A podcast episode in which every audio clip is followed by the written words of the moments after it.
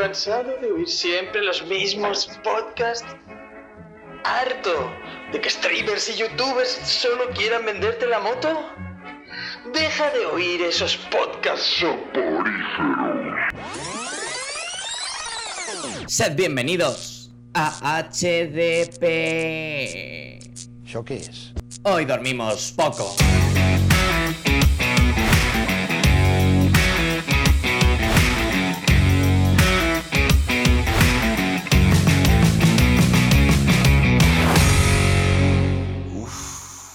Creo que tengo una pulsión.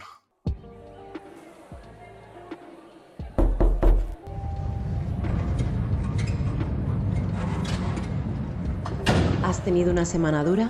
No te preocupes, relájate, ponte cómodo y bienvenido a nuestro Neon Club.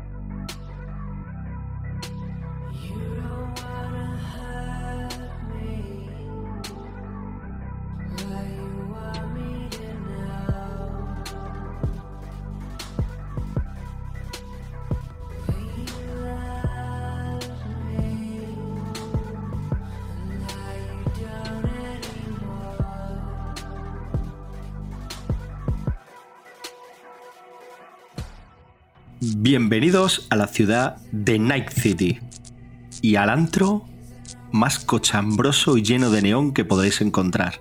Aquí nos hemos reunido unos Edge Runners para hablaros de el último fenómeno anime que ha pisado Netflix. Cyberpunk Runners. Y para ello me he traído aquí a mi banda. Tenemos a un señor con un cable conectado a la nuca, un par de tarjetas SSD ahí saliendo de- del cuello. Y es el, el máster de, de la onda sonora de KN. Bienvenido. Runners noches, insomnes.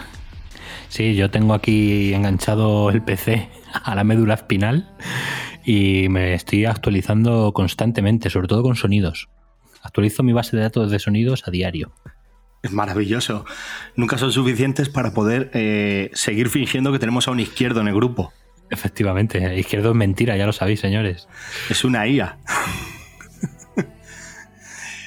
y vamos a pasar a, otro miembro. Porque si en, en un lado tenemos al que se conecta a las ondas, eh, por otro lado tenemos un torso y unos brazos eh, mejorados cibernéticamente, eh, unos pulmones con una capacidad increíble y un corazón que no le coge en el pecho. Tenemos a Dani que viene remando solo de Cataluña para unirse aquí. ¿Qué pasa, chum? ¿Cómo va eso, chavalotes? Voy a ser vuestro fixer esta, esta noche. Pues nada, vengo motivadísimo porque le he pegado un vicio importante al juego. Eh, me he comido la serie en dos días y, y es que soy un, un merc, soy un merc de Night City y aquí vamos a darlo todo. Cómo pilota la jerga, ¿eh? Madre mía. Creo que ya hemos hecho el programa. Lo, lo acabamos porque estamos en el punto álgido. Eh, a la voz tenéis al presentador que no queréis, pero que os ha tocado. Atenito. El, el más. Pues bueno, el más novato en esta banda. Pero esta banda hoy tiene un integrante especial. Alguien que hemos tenido que ir a buscarle a un sitio llamado Asgard Asylum porque la ciberpsicosis ya ha hecho gala de en él. ha perdido el juicio y tenemos aquí a Gonzalo, no, a Gonzaga, señores, desde Asgard Asylum. ¿Qué tal, Gonzaga? Hello a todos. Qué, qué feliz de estar aquí. Y bueno, pero para perder el juicio ha habido que haberlo tenido en algún momento y yo de eso no. No demasiado, la verdad. Es de, los nuestros, duerme poco y tiene poco juicio. Qué Tiene guay. demasiado cromo. Ade- Además, Eso te iba a decir. Su base de datos está modificada, que tiene, almacena miles y miles de, cómics en la cabeza. de- de cómics. No, mi vida amorosa es tan cutre que ni siquiera la señora esa dice la base de datos de, vi- de virus así actualizada. O sea, ya pasa. Bueno, pues eh, hemos reunido a la banda. Vamos a ver qué misión nos encargan. y demos paso a nuestro Neon Club, a nuestro especial. Demos paso a la noche de los neones en Night City. Ya te digo, estás feliz, ¿eh, Tenito? Es, es mi programa. Es tu programa, tío. Es- estoy hasta nervioso de ver tantas luces de neón. Oh. Pero bueno, para, para empezar, quiero que me digáis, cada uno de vosotros, ¿vale? Que empiece el que más rabia le dé. Un adjetivo con el que calificaríais la serie y una breve explicación de por qué lo calificaríais con ese adjetivo. ¿Quién se atreve el primero? Venga, Gonzaga. Gonzaga, ya que es el invitado, No no, sé si cuenta- dejemos lo que se estrena. No sé si cuenta como adjetivo, pero yo voy a decir Arcane. ¿Y por qué Arcane? Porque pasa lo mismo con Arcane, que la serie es mejor que el videojuego. Eh, Totalmente cierto. y lo digo como jugador. Tuve mis años oscuros del LOL y también he jugado bastante al Cyberpunk. Son los, los dos bastante buenos juegos, uno con más bugs que otro, adivinad cuál cuál. la, diferencia es que la, wow. la diferencia es que la toxicidad de, de la gente en un juego está en el juego y la otra está en la vida real. Así que Está en las es- redes. Efectivamente. Pero no, muy bien. Además, hace también un trato bastante parecido a lo que es. eh, iba a decir sentimientos en general, porque trata de temas personales de la misma manera que, que la de Arcane. Yo creo que, no sé, he intentado seguir un poco la misma estela de, del estilo de, de que la gente, pues, como ahora estamos todos, que si la ansiedad y que si problemas mentales y tal, pues han intentado tirar un poco más por ahí y además yo creo que le pega bastante, que, es un tema que creo que en el juego no se ahonda tan bien como en la serie y bueno, con la pedazo de animación que tiene el antiguo estudio conocido como Gainax, ahora conocido como Trigger, que eso pues pff, es una burrada visual que Sí, la verdad es que sí. La verdad es que sí. Aunque yo debo decir, estoy de acuerdo con lo que has dicho, pero a mí Arcane me sigue pareciendo un pelín superior. no si Arcane es superior, pero por todos O lados. sea, o sea, es Arcane a mí me parece la sublimación de la animación, tanto en guion, con esos giros que tiene que te tuercen el ojete, como en la propia animación en sí, que me parece, vamos, de lo mejor que se ha podido llegar a hacer en animación en los últimos años. Lo que pasa que yo creo que. O sea, no, no, es, no se puede medir igual, me parece. primero, el no tema sé- de producción es diferente. Eso es. O sea, yo no sé cuánto. ha- o sea, bueno, cuánto. de- me parece que Arcane en la primera temporada han sido siete años de desarrollo, me parece. Eh, fueron siete años de desarrollo. No sé qué mía. pasta se ha metido en esa. eh, tal.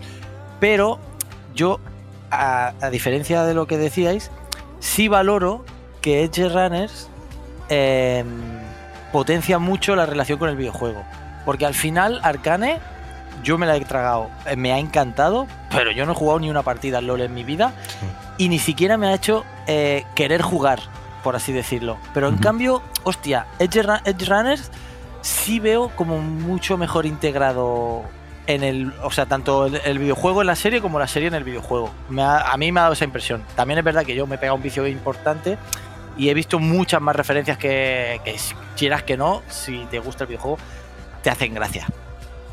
Muy bien. Totalmente, Me totalmente. encanta, me encanta, como he dicho, decir un, un adjetivo y tal, y habéis empezado a hablar de, de Arcane. Eh, Dani, retomamos. Di tu adjetivo y di por qué le pones ese adjetivo a la serie. Vale, pues a ver, va a parecer un poco Milka Tender, pero yo diría. Eh, sí, Espero que el adjetivo no sea Milka Tender, que vas a tener que explicar mucho. No, pero emocionante, mira lo que te voy a decir. O sea, me ha parecido una serie emocionante, porque relacionado con lo que decía Gonzaga, toca unos temas mm, bastante de actualidad. Eh, el tema de, bueno, el tema de la ansiedad, el tema de el sentirse un poco solo, eh, El buscar volverse, el volverse loco mismo. el volverse loco.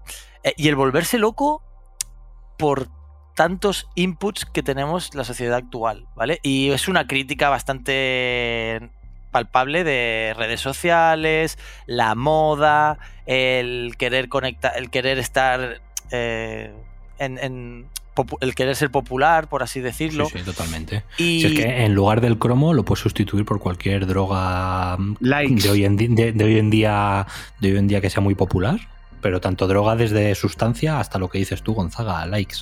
O y, sea, claro, cromo es eso. Eso que yo digo emocionante, ¿por qué? Por el guion, que me parece emocionante, o sea, te toca la fibra en algunos momentos. Luego, el, el estilo visual emocionante, ¿por qué? Pues porque es que a mí me ha trasladado completamente al videojuego y me ha hecho y me ha gustado. Eh, esa paleta de colores es impresionante cómo, se, cómo la utilizan en la serie. Y, y, eso, en definitiva, me ha despertado un montón de emociones la serie que no me esperaba. Y, y, me ha hecho, de hecho, volver a rejugar partes del juego por decir, hostia, bueno, ahora hablaremos de lo que ha influenciado la serie en el videojuego. Muy bien, pues DKN, tu turno. Pues yo mi adjetivo sería frenética.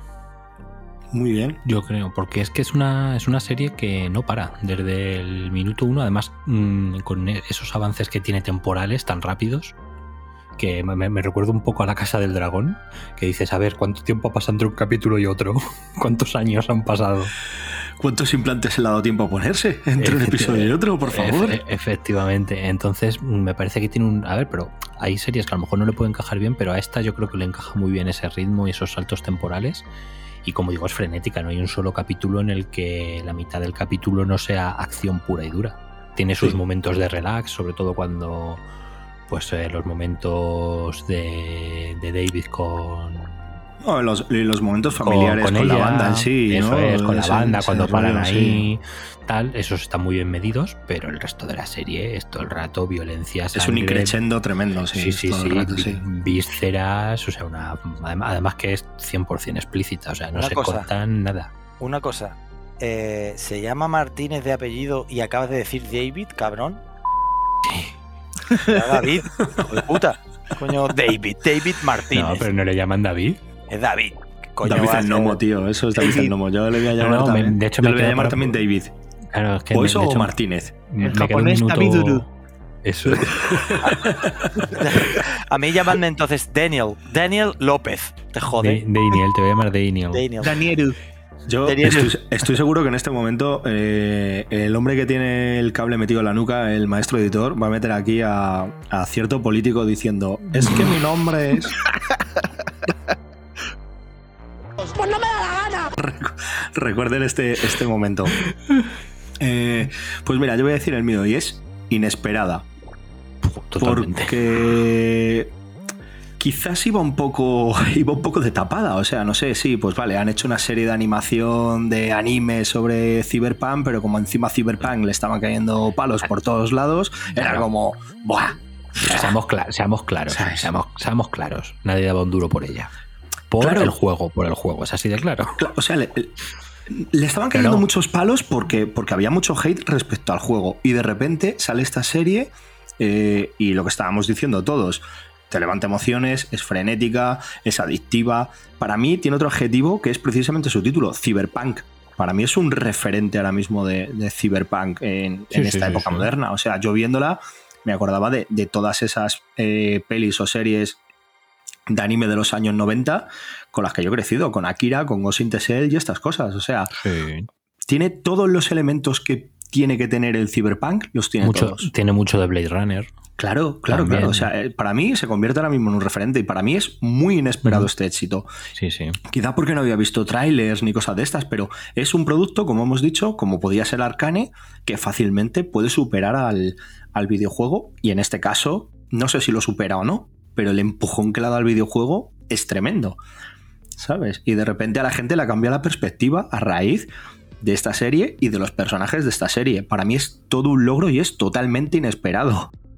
Sí, que Dani, a lo que me refería antes cuando he dicho eso, ¿vale? Es porque el 80% de la gente dejó de jugar a Cyberpunk en la primera semana y entonces no le han jugado después de todos los arreglos que ha tenido. Claro, pero... Por eso decía lo de que realmente no esperábamos nada porque la mayoría de la gente se, o sea, se quedó viendo la primera versión de, del juego, entonces... Pero ¿por qué ha pasado esto? No, Yo lo es digo. Que, es, que esta, que, es que este anime ha venido también a la vez con una actualización bastante tocha del juego y entonces han venido a la vez y era un poco la herramienta de, marketing.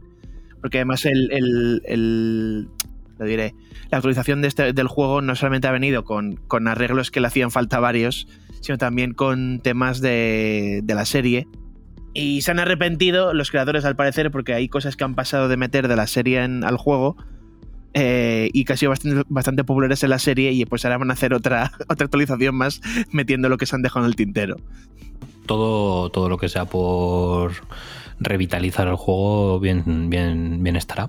Yo, yo lo que veo con, con este juego es que es un juego de, de montaña rusa. Quiero decir, eh, cuando estaba CD Projekt con Witcher 3 en el mercado y salió un primer teaser que me acuerdo que era como, me parece que era como una tía de rodillas en el suelo, Mm. rodeada de policías Sí, sí. con una luz y tal. Sí. Aquello era como, oh, qué pintón tiene esto, ¿no? Y decían, va a ser el mapa no sé cuántas millones de veces más grande que el de The Witcher. Y era, pues si el de The Witcher ya es inabarcable, ¿no? Y entonces de repente se les ocurrió, se les ocurrió subir un tráiler con, con Keanu Reeves.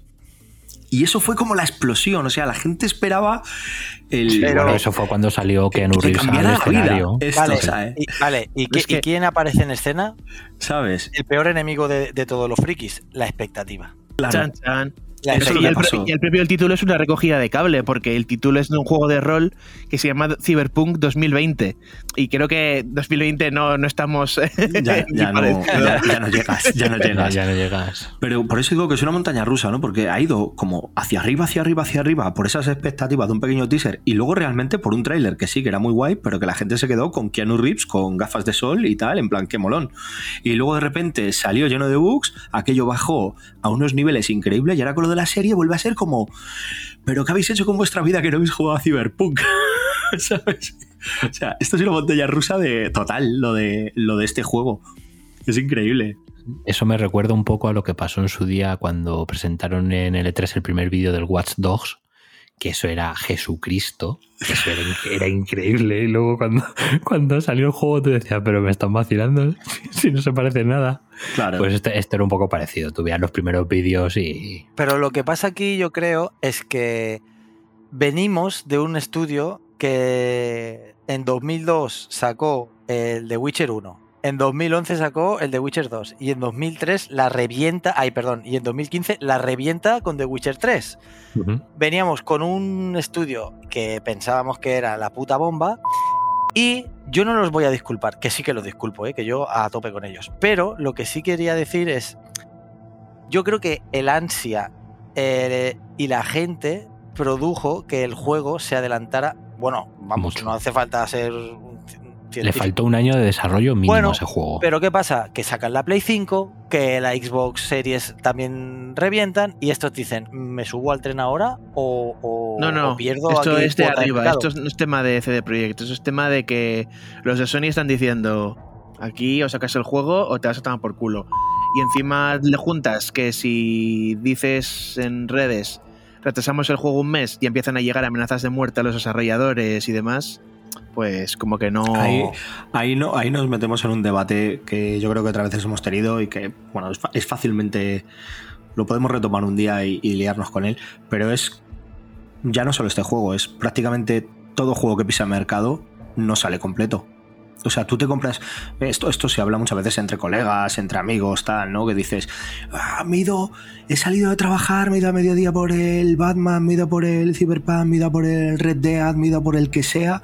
Lo he metido para jugar a mediodía antes de que vengan los críos del cole y según lo he metido me ha puesto parche de actualización 1.01. Sí, sí, el parche del Day One, ese ya típico de 20 todos 27 los... gigas y ya olvídate, todos, todos los juegos salen un poco así. Pero bueno, Y, que, y que cuando salió The Witcher tenía mogollón de bugs también.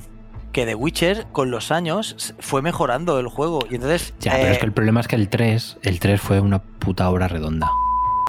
Es que ese es el problema, salió redondo tanto en jugabilidad, errores. Yo no le recuerdo con muchos errores y yo me le compré de salida. Y Claro, pero- tampoco. el, el The Witcher 3 no Sí, había, digo, no el había 3. errores. Pero si tú te miras el The Witcher 1 y el The Witcher bueno, 2, joder. The Witcher 1, ojito. menudo, menudo juego más nefasto, por Dios. claro, por eso, pero- por eso, pero el problema es que, claro, habían puesto el listón muy alto con el 3.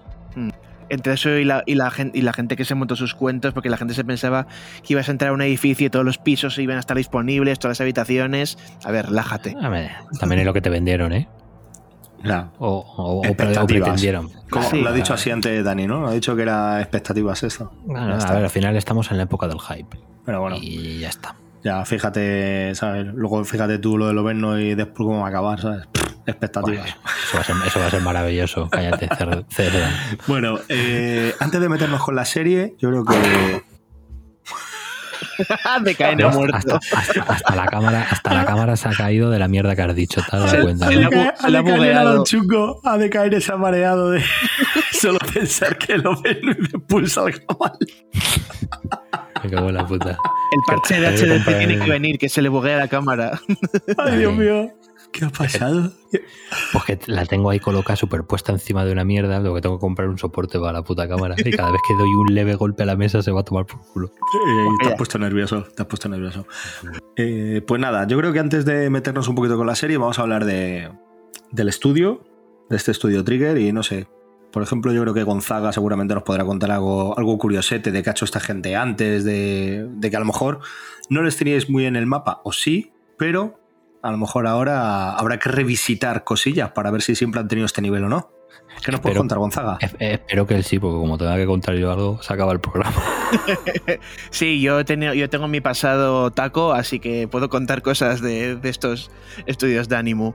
Eh, y efectivamente me voy a ir incluso del estudio Trigger antes de que se llamaba Estudios Trigger, porque esto era Gainax. ¿Y qué es Gainax? Bah, es un estudio que hizo cosas sin importancia como eh, la serie de, de Nadia, que seguramente no la conoceréis, que tenía un rollo muy Ghibli. Una serie que se llama Neon Genesis Evangelion, no sé si os sonará de algo así, es poco conocida. poca cosa. No Creo que- Que está sa- eh, creo que ahora ha salido un TVO. Sí. Una novela gráfica. Ahora, ahora Planeta Cómic es Planeta Manga. Planeta Novela Gráfica. Sí, porque bueno, recordemos que Evangelion, a diferencia de la gran mayoría, primero fue un anime y luego fue un manga. Efectivamente, ahí, ahí te he visto, ahí, bien, bien. Eh, eh, Aporte, eh, aporte de eh, calidad que hostia. tienes, ¿eh? ¿Cómo se No nota que está conectado por la nuca a la red? No, no esperes más, apor- no esperes más aportes de ese tipo hoy. Y antes que anime, y antes que anime fueron cuatro libros de la Biblia. Sí, sí, verdad. Y dos, y dos maquetas de Gundam. Y algún apócrifo. Eh, En fin, reco- reconduzcamos, señores. un que nos poco, de, y un poco de. Freud, porque eso de tirarse a tu madre. Bueno, el caso. eh, Enorme Gonzaga. también tenemos el anime de Tengen Toppa Gurren Lagann, que, esto es nivel otaku bajo, pero se puede conocer Tengen Toppa Gurren Lagann, yo creo que bastante conocido. Eh, y un anime que mucha gente estamos esperando desde hace 10 años o más, la segunda parte, que es Panty Stocking con Gatterbelt, que es, que es la polla este anime. O sea, tienen un capítulo que es eh, unos, una especie de unos espermatozoides yendo como si fuese el desembarco de Normandía, pues ¿Y si, y si hablamos de esa serie en vez de de Cyberpunk ahora mismo? es la, es la polla. ¿Pero qué, pero qué fantasía es esta? Eh, por pero el guionista Morrison, por lo menos. Panty Stocking, dos ángeles que son stripper, ahí lo dejo. Eh, el caso. Hostia. Luego el estudio Gainax pues se disolvió y toda esta gente se fue y formó, como bien ha dicho eh, Tenito, el estudio eh, Trigger. El estudio eh, pues, gatillo sería, ¿no? Que no gatillazo, así que no, no os confundáis. Efectivamente. y cosas a resaltar, pues tenemos Kill la Kill, que y a lo mejor no suena el anime, pero tiene unos cosplays bastante identificativos. Así cosillas muy de tacos que ha ido haciendo. Bueno, Little Witch Academia, que lo recomiendo bastante, bastante. Esa, esa me suena. Me suena el nombre de haberlo visto en Little algún Witch lado. Academia bueno, es, es como Harry Potter, pero en anime y bien hecho. Sí, es, sí, es la sí, polla. me Yo me, he suena. quedado, yo me he quedado en el desembarco de Normandía. De ahí, creo que no voy a salir en toda la noche, voy a salir Yo- de ahí. Ha dicho los dos títulos y pensaba que había cambiado a hablar en alemán, no me he enterado de una mierda. Pero con lo de Los Ángeles Strippers y los espermatozoides ahí en desembarco, le voy a dar un ojo. Bien, bien. Espero que sea un ojo.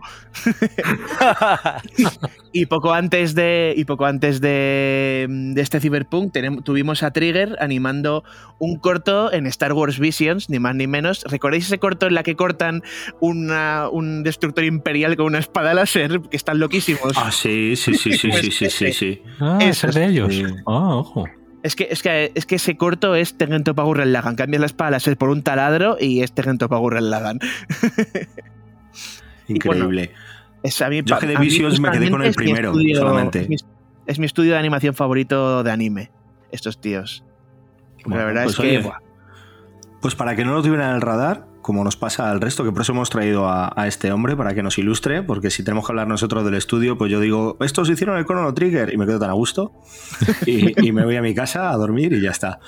Entonces, traemos a alguien que dé datos verídicos, no, no inventados. Pero yo he buscado Sí, sí, sí. Un, poquito, un poquito de info antes y creo que incluso colaboraron con, han colaborado con algún videojuego, puede ser, Gonzaga. Porque Eh. algo del Fire Emblem, el juego aquel, no sé si habéis jugado al Fire Emblem. Sí, sí, han Mm, hecho varias no sé. colaboraciones por ahí, han estado de apoyo de varios estudios. Sí, de, sí, sí. de por ahí, por ejemplo, para SAO han estado. Eh, para varios videojuegos de Idol Master que les molan mucho a los japoneses. El, no Joder, puede ser son Idol Master, pues citas, imagínatelo. ¿Eh? Esos son los de, los de citas, ¿no? Los juegos estos de citas y Sí, esas mierdas sí. que les gustan a los japoneses, ¿no? Sí, está- están loquísimos. ¿Qué, Y qué eso, mercado de, más oscuro ejemplo- ese, tío? O sea, qué mercado más oscuro. Que no, no, no. Hay todo, hay todo un submundo de los juegos esos de citas, tío. Eh, Eso en Sí, tío. Japón. O sea, Sí, sí, ha novel- salido First Days aquí en España, o sea, que... Eh, Sí, sí, sí, sí, sí. No, no, es el Tinder. First Day de Japón total. sí, Aquí sí. es Tinder, ¿no? El juego ese. Sí, sí, es como el, es como, es como- es como el Tinder, sí, sí, como el Tinder, Dani. El lo premium, mismo. el premium, además. Bueno. Pues bueno, ya hemos visto, ya hemos visto que oye, pues tenían cosillas, ¿eh?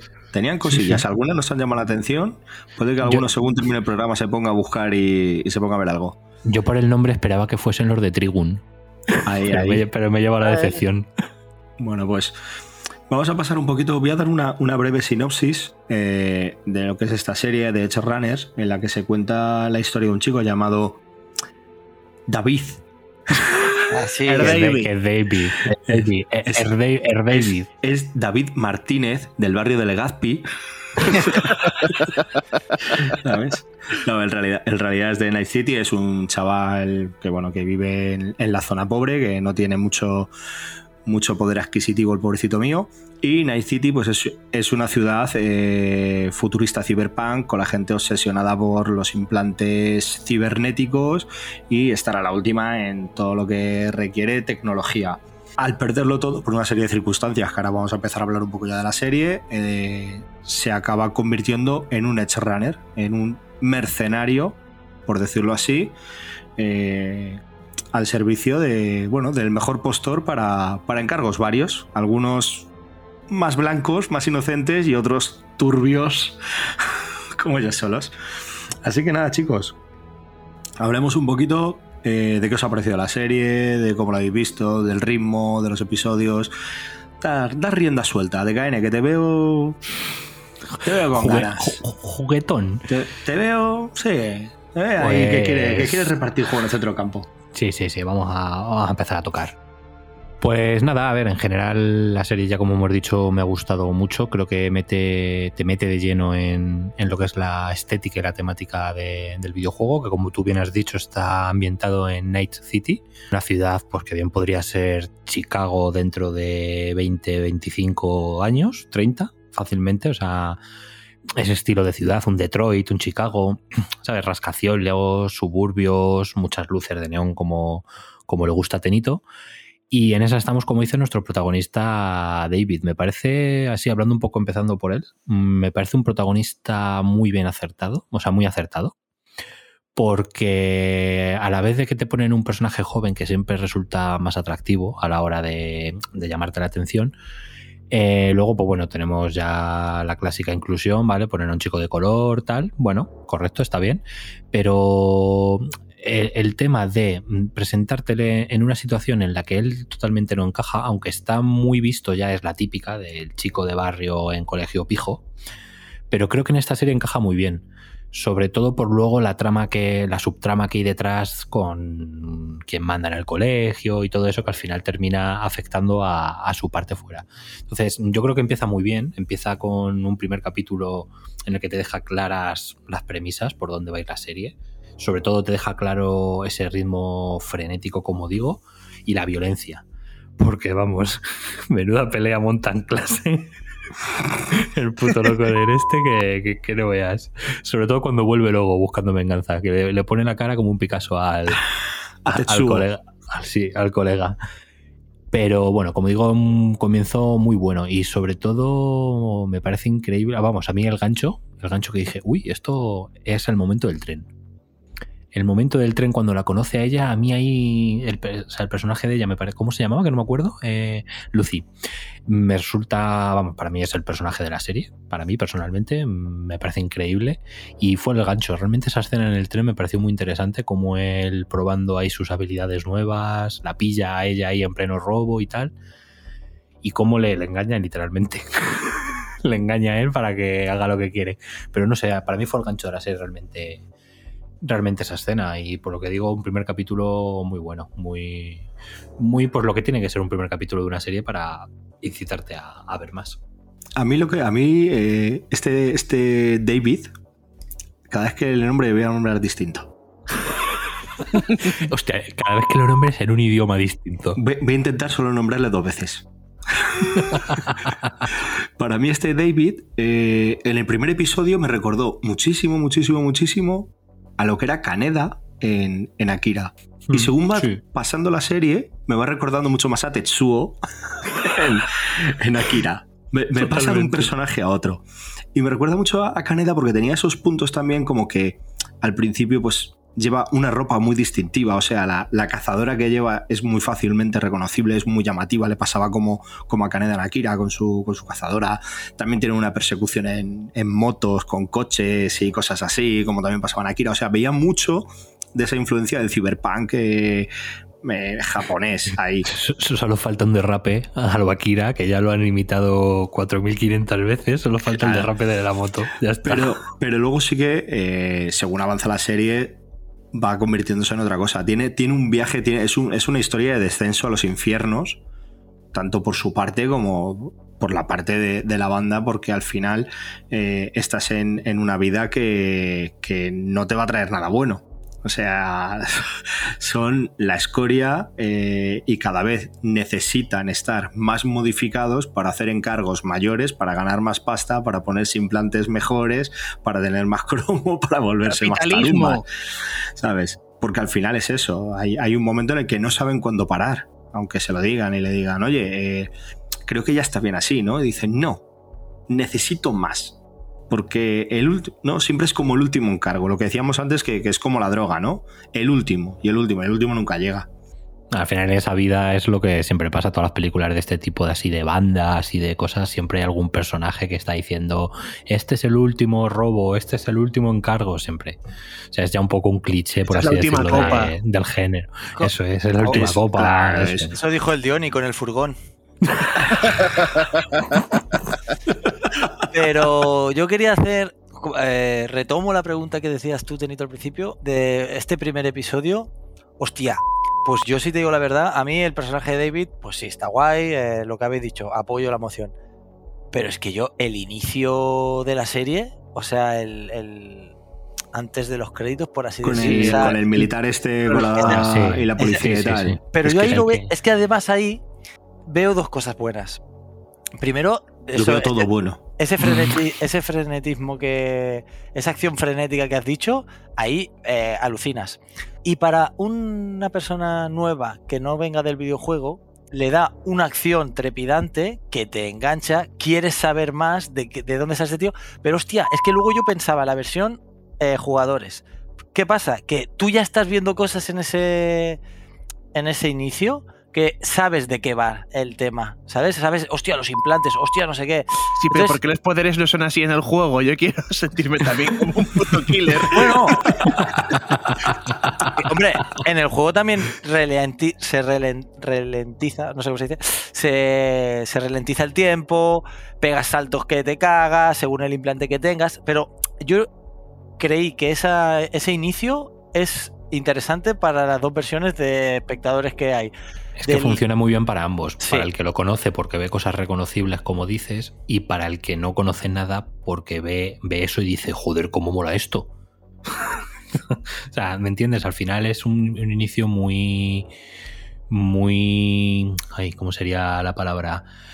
Muy amable para, para ambas vertientes tanto para el que ya viene con conocimientos previos del videojuego como para el que no tiene ni idea de, nada. Y además... que es una declaración de intenciones. O sea, llegar y decir, escucha, esta es mi primera cena y esto es lo primero que te voy a mostrar. Y- no, a ver, claro, y no- y no- lo que y no- vas a ver en la serie. Y no esperes que, que baje el nivel. O sea, de aquí, Eso es. si ya ha hecho esto nada más empezar, agárrate. Y yo ya, barriendo para casa, barriendo para casa, os digo que, hostia, es que en el primer episodio eh, tienes un montón de perlitas del videojuego. Que si el sonido de las llamadas, que es el exactamente el mismo del videojuego, eh, los nombres que utilizan, eh, los escenarios, porque una vez he visto la serie, me puse a hacer, ahí a indagar y prácticamente ca- hay escenarios en el videojuego, o sea, que cogen para Calcados. la serie. Sí, pero aquí Sí, tengo sí, que dar yo aquí la primera hostia a la serie, que no todo pueden ser cosas bonitas.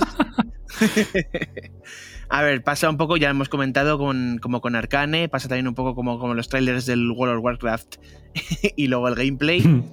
Pero aquí yo creo que se nota mucho más la diferencia porque el estudio que ha hecho esto ya no es que sea un estudio diferente, es que ni siquiera están en el mismo continente, o sea, son estilos completamente diferentes. Es un estilo occidental y un estudio occidental el que ha hecho el videojuego de Cyberpunk. Y luego es un estudio oriental y de anime, y además un estudio bastante loco como es Trigger, el que ha hecho el anime, que tiene muchas cosas en común, muchos guiños y tal, pero tiene un rollo mucho más frenético. La estética es mu- mucho menos sucia la del anime que la comparado con la del videojuego. Sí, mucho más luminoso, sobre todo me di cuenta yo, mucho, mucho, mucho más luminoso. El juego, Pero es, por- el juego es muy muchísimo oscuro. con la luz. Es que eh, lo decía yo en, en uno de los vídeos que hice eh, para TikTok hablando de, de la, de la serie. Eh, decía que es que, claro, no es que, no es que brillen las ciudades con el neón, es que cuando sale la luna ilumina mogollón, pero es que como ellos llevan implantes, es que ellos también están iluminados, es que incluso los personajes tienen luces, o sea, el uso de, de la luz en, en esta serie es una absoluta locura. Sí, sí, es una orgía de luces. Sí, por eso a lo mejor me habría gustado que hubiesen tirado por una estética más como el anime de Ghost in the Shell, que sí que es un poco más sucio, más recargado. Más decadente. Claro, Sí. Más recargada, más decadente y bueno, que por, por lo menos en, la- el- en las series y en las cinemáticas del WoW y del League of Legends respectivamente, la estética sí que se mantiene, aunque luego el ritmo y el gameplay no. Pero aquí eso sí que me ha fallado un poquito, la, esa diferencia de, de estética de, del juego con la lo serie. que pasa es que, hombre, lo que pasa es que eh, si lo pensamos desde el punto de vista del que viene del juego, sí que te falla. Pero si no vienes del juego, Claro. Te puede funcionar perfectamente. Es Sí. algo que, que no te va a influir. Sí, pero mira, yo vengo del juego y a mí me ha funcionado, me refiero. Lo he visto distinto, lo he visto raro, pero a mí me ha gustado. O sea, y no, no me ha parecido ni que desvirtúa el juego ni que no está a la altura. O sea, Yo- me parece. Tengo que, tengo que contarlo, tío. O sea, no, no me puedo callar más eh, con el juego. Ajá. Voy, voy a decir un dato, tío. Es que no hago nada Vamos a que hablar por pensarlo. fin no- del tamaño de los penes en la personalización. Eso es. Sí, eso es. Eh, voy a decir que. eh, me parecen una- demasiado pequeños. Una vez fui a comprar un videojuego, de cuyo nombre no me acuerdo, y el tendero, que me atendió muy amablemente, me convenció de hacer la reserva de Cyberpunk, porque venía póster, porque venía no sé qué, porque venía no sé cuánto, y yo soy una persona muy fácil, soy más fácil que la tabla 1. Y le dije, venga, va, pues lo reservo, no sé qué. Entonces el día que salió fui, lo compré, llegué a casa, lo guardé, y hará cosa de unos meses lo encontré en un cajón precintado con todos los regalos que me habían dado. Y dije, coño, que tengo el Cyberpunk. Un grande tenito. Era muy grande. Y ya lo puse en una Billy, lo desprecinté para que nadie me dijera en casa, ¿te has comprado este juego ahora? No, No, lo desprecinté para disimular y ahora me he visto la serie y digo, jo, tío, me la tenía que instalar. Pues es buen momento, buen momento. Esa, esa es mi historia con el videojuego Cyberpunk. Tratando de soltarlo, eh, cabrón. Lo tenías ahí atravesado. Es, lo siento, y, y- y no fue por tema de bugs, fue porque se me olvidó que lo tenía. Lo bueno es que te has ahorrado dos años de, de- de parches y de bugs. Ya cuando vaya a todo de tirón, tío, va a estar cuatro días instalándose, ¿sabes? Imagínate Nito viendo en las redes, qué pringada toda esta gente que se compra el Cyberpunk de salida con todos los bugs y toda la pesca y... Sí, tío. Soy, o sea, soy- así soy yo. Un grande, un grande. En fin, retomemos que, que nos torcemos en el itinerario, señores. Me calculan. Eh, recalculando. Bueno, continuamos entonces en, en la serie. Ya hemos dicho pues eso, primer capítulo, cómo se nos hace un poco la presentación de los personajes, tanto de David como de Lucy. Y bueno, y al final del capítulo conocemos lo que será la banda. Esa gloriosa banda, tío. Sí, O sea, esa gloriosa si y hay pintoresca algo, banda. o sea, si hay algo que me gusta de esta serie es, eh, por decirlo así, todo el primer arco. O sea, el primer arco, porque yo creo que la serie tiene, tiene dos arcos. Uno es hasta, hasta, que- el gran salto temporal. hasta el gran salto temporal, ¿vale?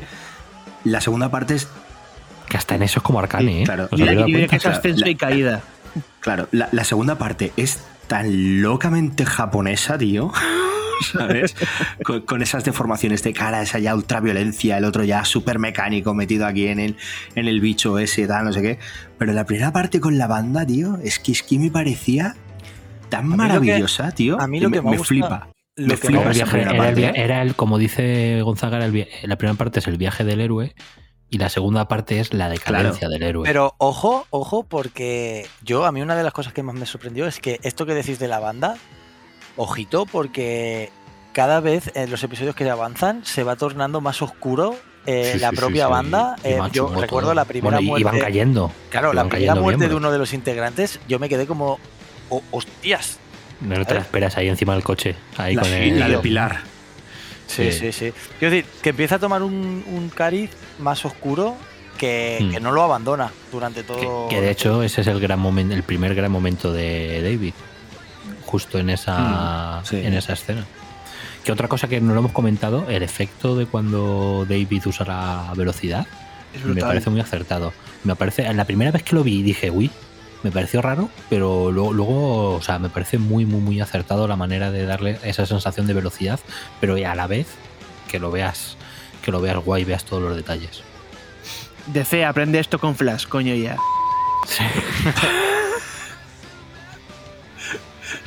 Vamos, Serra Miller. Aparece por aquí corriendo. Menos boom sónicos y rayitos y más el efecto este que queda de puta madre. Sí, sí, to- totalmente. Al menos en, en animación queda, queda muy chulo, sí. Pero es que, claro, es que además queda chulo porque el efecto es la hostia, pero es que encima con el juego de colores, de luces que se marcan con, con cada silueta que queda por ahí, es que es una locura. Yo tengo que decir que no puedo elegir un personaje favorito de la banda porque todos me parecen la leche, porque además me flipan estéticamente. Son todos tan distintos, tío, pero Bueno, todos Lu- tan Lucy- llamativos. Lucy y la otra me parece que hayan hecho un copia-pega y se han ahorrado Sí, un. Rebeca. Un día- el- No, sí, la- sí. Por favor, Rebeca tiene tatuados ligueros rosas en las piernas. La de la, la que lleva la, la la que lleva-. Tío, kiwi. Lucy y Kiwi son el mismo Ah, eh, eh, han cogido la misma puta plantilla, a una le han puesto la boca de robot y a la A otra no. a ver si te la- ponen la boca de ro- igual. a ver si te ponen la boca de robot a ti. Pues anda que la, pues anda que la Harley Quinn enana.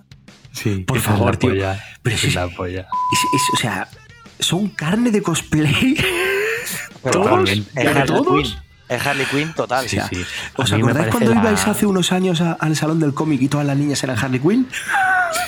Sí, sí, sí, sí. Se viene, Totalmente. se viene. Ahí Totalmente. queda, ¿eh? A mí la niña esta, la pequeña, Rebeca es, ¿no? La Rebeca. pequeña. Rebeca me recuerda a la niña del manga de Spy, Spy por Family, Ex Family. Ah, sí, Spike is Family, sí, sí. La. Sí, me recuerda a la niña, pero en versión, en versión macarra y en versión hija puta. Por favor, que le pega un tiro a su hermano, que su hermano es Pilar.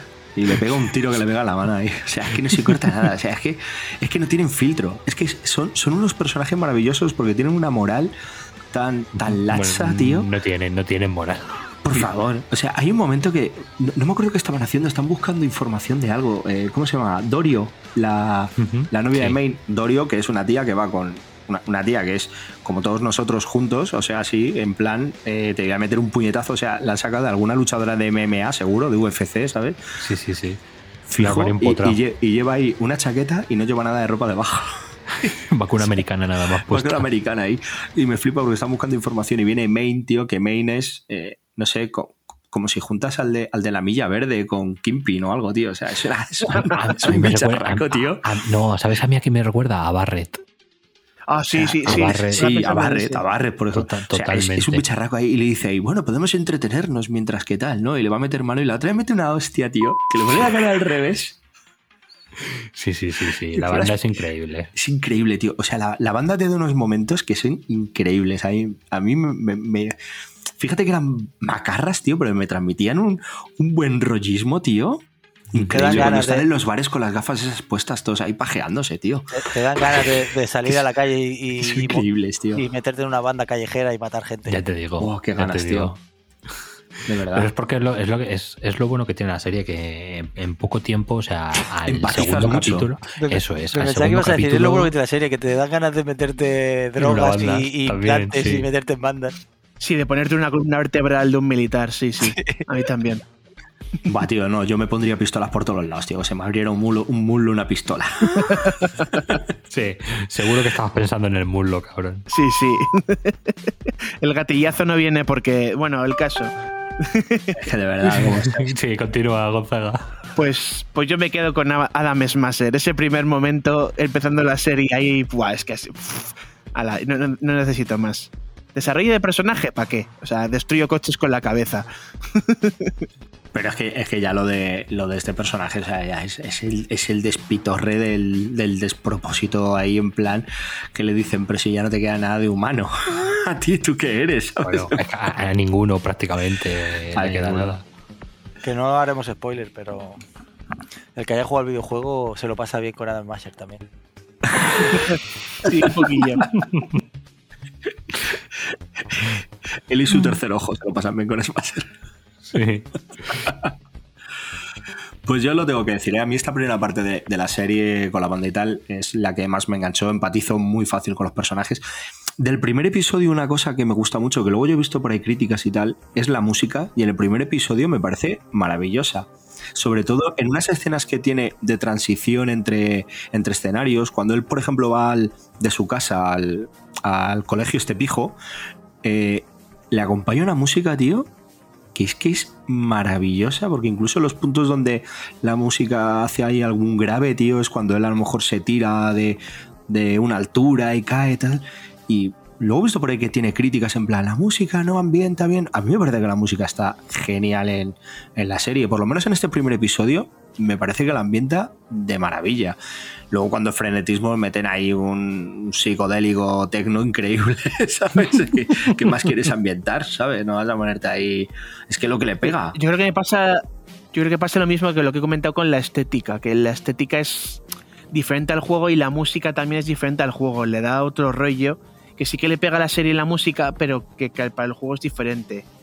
O sea, yo habría tirado por eso, por un techno punk más sucio, Sí, más, Dubstep, todas más esas ahí, cosas. pero sí, algo así. David sí. Bueno, ¿y qué me decís de las partes en, en VR? David, David Bisbal. David Bisbal, ¿Tú te imaginas, tú te- faltaba, ¿eh? tú te Faltaba. imaginas a, a Adam Smasher al ritmo de David Bisbal? Ave María, ta, pa, pa, pa. La, la patada, yo creo que la patada da juego. Sí, sí, Ay. totalmente, vamos. Ay, en fin, que lo que ¿Por dó- estábamos por dónde iba, diciendo. Gonzaga? ¿Qué nos estabas diciendo? Sí. Eh, que he preguntado que, bueno, he comentado que lo de las partes en VR que también me han, me han- Ah, me sí. han molado bastante para, para ambientar un poco más lo que piensa cada personaje, sus objetivos, sus sueños. Ah, un detalle. Eso- Me gusta mucho cuando las llamadas. Cómo lo muestran ahí, que te aparece el texto al lado, según va hablando, tal. Me parece la hostia eso de cómo hablan por teléfono mentalmente. me parece la hostia.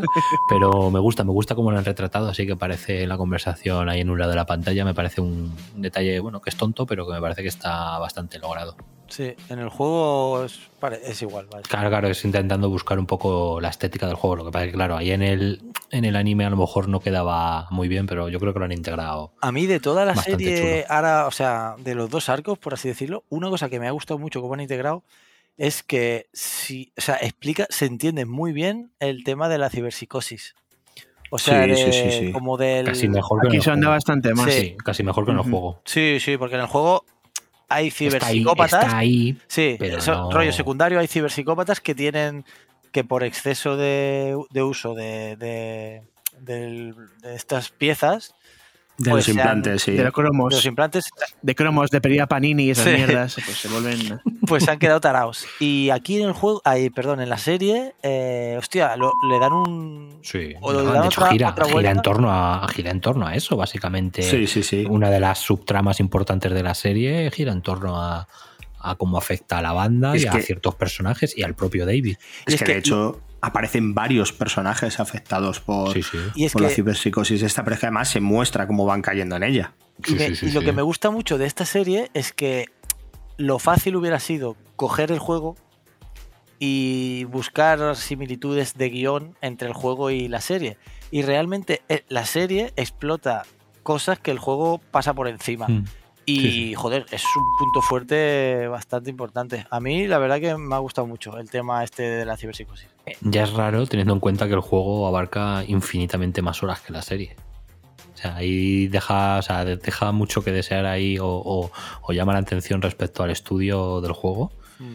El decir, joder, estos cabrones en 10 capítulos han sabido ahondar más en muchos temas que vosotros en 120 pero- horas de juego. Pero bueno, es lo que estamos hablando, que en algunos puntos, eh, por ejemplo, lo que decía Gonzaga, ¿no? que a él le pega más el ambiente decadente que puede dar el estudio europeo en el juego y sin embargo, pues los japoneses por el otro lado, pues te dan a lo mejor... Pero porque es que yo creo que es su estilo, o sea, es que no es la primera vez, aquí lo llaman eh, la ciberpsicosis, pero tú te ves una serie manga con algún desquiciado y es lo mismo, o sea, o sea, la, la- la saben tratar muy bien, o sea, saben hacer muy bien ese tipo de, de decadencia y tal. A mí me hubiera gustado ver, tío, Mira Shinji en Evangelion. Claro, sí. a mí me hubiera gustado poquito. ver eh, algún plano en primera persona para ver cómo ve el mundo, eh, ¿cómo se llama el tío? Este, el, el Faraday. David. El Faraday. Ah, no. Con sus tres ojos en un lado y uno en otro. O Ah, sea, sí, me hubiera molado mazo El Mafias este. El sí, personaje, sí. Que, que- el personaje que grita, soy malo, soy el villano. Joder, es que, o sea, te aparece un tío, macho, que por un lado tiene tres ojos. Y en el otro uno. Joder, este, este, este, este, este es, este es como mínimo, Igual- como mínimo, como mínimo, el Pablo Escobar de la serie. Igual tiene giritos, ¿eh? Igual tiene giritos, ¿eh? Que personajes que de la banda que no te lo esperas y hijo putas Sí. que no veas. Pero porque al final son, son mercenarios, tío. Y quieren salvar su, su pellejo y ganar pasta. Y no solo eso, se pueden volver locos en cualquier momento. Se les puede dar el chungazo. Y que le salgan siete pupilas en el mismo Ahí ojo ahí con, con el viaje que llevan ahí, tío. Es que es increíble cómo. Yo siempre lo he dicho en esto, tío, que los japoneses son muy cracks eh, escenificando, ¿sabes? Eh, recreando con, con, con su físico el terror o, cosas así. Entonces, El cringe. Son, Claro. son expertos en el cringe. Claro, entonces, mientras que a lo mejor un estudio europeo, tío, o americano, pues le pone con los ojos más en blanco y babeando, pues esta gente, tío, se saca un recurso que es que se le multipliquen las pupilas por el ojo y se le distorsione y vaya a toda velocidad y dices, eh, Dios mío, o sea, este se ha comido el cristal de la cristalería roja de abajo, ¿sabes? Que lo ha pasado, ¿sabes? Entonces son, son muy cracks en eso, tío. A mí me pasa, por ejemplo, con el cine de terror de ellos, ¿sabes? Son, son muy buenos escenificando, son muy gestuales, muy, Son muy, son muy Claro, corporales. son muy gestuales, tío. Eh, Entonces lo, lo trasladan a la animación y es que queda logradísimo. A mí, a mí me, Y en teticas, ¿eh? Marranos. Que la serie no parece salir Además, justo este estudio. teticas ahí. Además, justo este estudio, el tema de, efectivamente, el tema de tetitas. Mírate a Yoko, que se supone que tiene 14 años en Tenonto para Gurren Lagann. Bueno, que el tema corporal, este estudio, además. el tema corporal y el tema de escenas de acción, de movimiento y tal, este estudio lo hace eh, excesivamente bien, lo hace muy, muy bien. El estudio Gainax barra Trigger siempre se ha ca- caracterizado por eso. Las escenas de combate, el movimiento, tiros de cámara, eh, eso, exagerar las, las expresiones, o sea, el, el vivirlo. O sea, yo creo que esta Ah, lo, gente lo hace genial. hace Dragon Ball y flipas. Joder, yo te digo. Dragon, mira. Dragon Ball con la animación de Arcane. Mira, a mí, a mí hay una, a mí hay una escena eh, que es al principio de, de la serie, digo, que me quedó súper marcada porque hablábamos del primer episodio cuando aparece el militar este con ciberpsicosis y tal, pero creo que es en el segundo, en el tercero, cuando, cuando al, al prota este le pega aquí el viaje y le llevan en la ambulancia y tal. De repente, de una escena aquí súper tranquila en la ambulancia, no sé qué, que te vamos a salvar, que no sé qué, de repente el de la ambulancia les va a traicionar, eh, empiezan a aparecer coches Sí. por todas partes, se abre la puerta, se cae la camilla, empiezan a aparecer luces, tío, ¡buah! un trepidante Sí, sí, aquí, dices tú. Pero qué locura se ha montado un viaje en ambulancia, tío. pero, ¿sabes? Con la camilla por la carretera, no sé qué, la gente disparando, ¿no? ¡Guau, tal! ¡Va! Mato a la enfermera esta que nos quiere traicionar. La camilla por allí, las motos cruzando, las luces ahí parpadeando, ¿sabes? Sí, sí, pero no veas la camilla a 200 por hora durante 3 kilómetros. Eh, pero Nada. escucha, que podía haberse tirado así hasta el episodio 10, ¿eh? Que a mí, a mí ya me parecía eso, o sea, lo más increíble que, que- que estaba viendo, en plan, pero tío, qué, qué sacada, ¿sabes? los sí, cambios sí. de luz de las caras de los personajes, los fogonazos, tal, es que, o sea, la- las escenas eh, de acción me parecen de otro nivel, o sea, pero, pero totalmente, o sea, es, es una cosa que... que Es la señal de identidad de Claro, ya te digo. Esto es. que es que te tiene que ganar. Es imposible que tú veas esas escenas de acción y digas, "Pff, bueno, me. No, imposible, tío. No, Imposible no. que digas me, porque es que son puro frenesí, ¿eh? Dani, que te veo muy repanchingado. No, yo, algo. bueno, yo que quería, Le veo yo que vosotros no le veis insomnes, pero yo le veo. quería hablar un poco también. Es de- bello como Tom. Está, está muy sexy. Quería, ¿eh? yo siempre estoy sexy. Quería meter un poco de, de baza aquí con el con lo que ha influenciado también la serie en el videojuego. No, eh, ah, de golpe, o sea, quiero meter. eh, De, de primera Pues es un parche de 40 mete, mete. gigas. Dani, Vale. Dani, si es por meter, mete. ¿Y en qué ha influenciado? Pues para los que jueguen al juego ahora van a ver que hay varias misiones secundarias que son un poco meh, porque no, no tienen más que presentarte la serie, por así decirlo. Eh, pero bueno, es curioso. eh, echar el juego y al final la chaquetica del David, llevarla tú puesta, pues... Hombre, Pero sale, sale el David y esas cosas, algún Sí. personaje de la serie, te los? David. En, en principio, el jue- en principio la serie eh, pasa- sucede un año antes que el videojuego. El juego, ¿no? Eh, lo que pasa es que, claro, cuando dicen un año antes, yo no tengo muy claro eh, si es del primer arco o del segundo arco de la serie. Cyberpunk 2076. sí, sí. Hombre, yo entiendo que es un año desde el final del, desde el final de la serie, No. entiendo. No, porque la última misión que tiene que ver con la serie, hay como una especie de escrito que no puede ser. Pero es que entonces no tiene sentido porque entre el primer arco y el segundo en la serie hay un salto temporal de mucho tiempo. tampoco lo sabes. Porque yo lo. eh, Vosotros habéis dicho, hay un salto temporal de mucho tiempo. Tampoco lo sabes. ¿Por qué os digo esto? Porque al final, en el, igual que en el juego, mm, el, cuerpo de, David eh, se lo han podido mejorar en, en tres días. Sí, pero lo dan a, ya, pero lo dan a entender cuando está hablando él, le, cuando está él después de la primera misión ya en el segundo arco y están ahí en la gasolinera esta donde se juntan Sí. todos ahí en el parking ese de la Goa y está él ahí apoyado en, en el muro y está hablando, no recuerdo con quién, Con el y- conductor. no, con ella, no, con Kiwi. Y le coge y le, y le está hablando, de, le pregunta por luz y tal, no sé qué. Y hay un momento que le dice, como que al principio cuando él se quedó como jefe, como que no lo seis meses, de, creo. Creo que lo de ver claro, pero que poco a poco con el tiempo se ha ido ganando a toda la banda. O sea, ahí ya te da, te da a entender que algo de tiempo ha pasado. No te dice explícitamente uno, dos, tres, diez años. Pero te da a entender que no es cuestión de una semana respecto a- al final del primer arco. Bueno, el tema es que, que en el juego eso, aparecen pues que si eh, ropa, tatuajes eh, y mierdas así de, que tienen que ver con la serie, pero que yo creo que está bien integrado. Lo que pasa es que te quedan un poquito, que creo que ya lo ha dicho Gonzaga, que ahora van a sacar una expansión que se llama Phantom, Phantom Liberty o algo así me parece que se llama, la, la que han anunciado que sale este mismo año, en teoría. Y, y que todo viene por el boom de la serie, que van a meter, seguro que van a meter otros personajes eh, que tendrán algo que ver con, con la serie. Seguramente. Aprovecharán el, el éxito de la, de la serie pues para intentar enganchar un poco más, incluso ya con vistas a lo mejor de hacer una segunda temporada más integrada aún. con Hombre, a mí me mola mucho en, el- el- en la serie, Con Keanu Reeves. seguro. Ojalá, ¿te A mí me mola mucho que en la serie hayan metido personajes que son bastante. O sea, son secundarios en el juego, pero eh, la Tanako, que es la una fixer que, que le pasa misiones, eh, la compañía de taxis de la Mine, que brutal también. Eh, yo todas estas cosas, para mí, un puto 10. Cómo lo han integrado. ¿Y qué os parece? Cualquier cosa que venga del juego. Didi Gonzaga, entra. Cualquier cosa que venga del juego, habiendo jugado el juego, obviamente, siempre es bien recibido, la verdad. Todas estas referencias y cositas que, que los más frikis Sí, hombre, que- los, que guiñi- no tenemos los a los jugadores están bien. El otro día, eh, hace uno, cuando grabamos el programa de Sandman, también lo decíamos, ¿no? Que ciertos guiños que puede haber en la serie, la gente que ha leído los cómics, pues oye, tú ves la serie, te gusta como producto independiente, pero si vienes de- del producto original y ves ciertos guiñitos, dices, ay, ahí me has puesto un caramelito, ¿eh? Qué tramposo. Y te sonríes, claro, tío. O sea, son cositas que se agradecen. Eso es como recientemente con el tráiler de, de las sofás. Que estábamos todos los que hemos jugado al juego, estábamos ahí mirando a ver, ay, mira eso, los edificios Claro. cayéndose, que es como cuando tal, ahí esto. Claro, sí, sí. Siempre estás buscando el guiño. Los frikis somos así.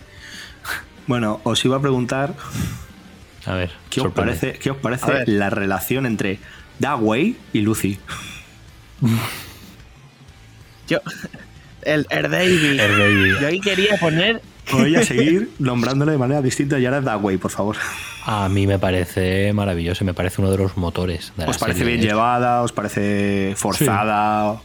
Mm, hombre, a ver, forzada. Yo a ver si no soy solo yo, que he visto muchas reminiscencias entre, bueno, no David, sino de Lucy, con el conejo blanco de Alicia en el País de las Maravillas, sobre todo al principio, de cómo le vaya Sí, trayendo Sí, sí, a totalmente. ti como si fuese Alicia, porque es que además el objetivo de Lucy, que es ir a la luna, pues como si fuese Luis Armstrong, no sé qué, qué cosas tiene, es que el tema de el tema de los conejetes en la mitología asiática, sobre Sí. todo la china, está muy ligado a la luna también. Entonces, ver esas reminiscencias, pues como de friki pastero que soy de mitología, pues también me ha molado, me ha molado bastante. Pero sí, Lucy es muy, es muy conejita blanca y con todos los sentidos que queréis ponerle. Estaría, estaría en la mansión de Hugh Hefner. Se le, se le- hombre, lo, lo primero que hace, me gusta muchísimo, me gusta, pero muchísimo lo que ha dicho antes de KN. En plan, te veo en el tren, te tal, te intento robar, el otro la detiene, no sé qué, empiezan a hablar, pum, tal, no sé qué, te llevo al piso y te te di una trampa donde te están pegando un palizón. ¿Sabes? En plan. Y el otro era así y dice, pues qué chica más maja.